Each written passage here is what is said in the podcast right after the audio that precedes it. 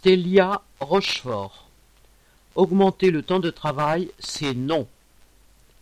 Stélia, filiale d'Airbus, fabrique certaines structures, sièges et fauteuils avec un peu plus de 7000 salariés, dont 1000 sur le site de Rochefort en Charente-Maritime.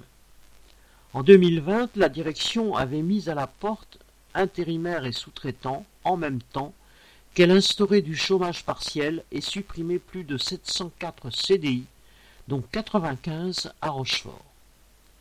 Aujourd'hui, la production reprend son niveau d'avant Covid. Pour compenser le travail que faisaient des travailleurs aujourd'hui licenciés, la direction veut augmenter le temps de travail de ceux qui restent de 2h30 par semaine.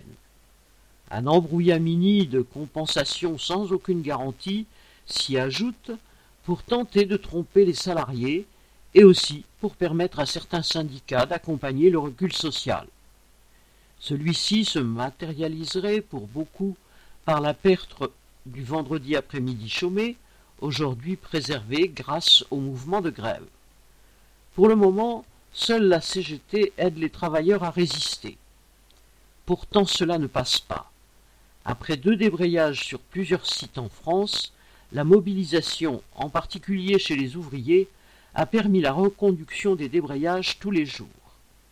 L'heure devrait être à la baisse du temps de travail sans perte de salaire, afin de répartir le travail existant entre tous, plutôt qu'à épuiser ceux qui ont un emploi pendant que les jeunes et les chômeurs courent après un poste.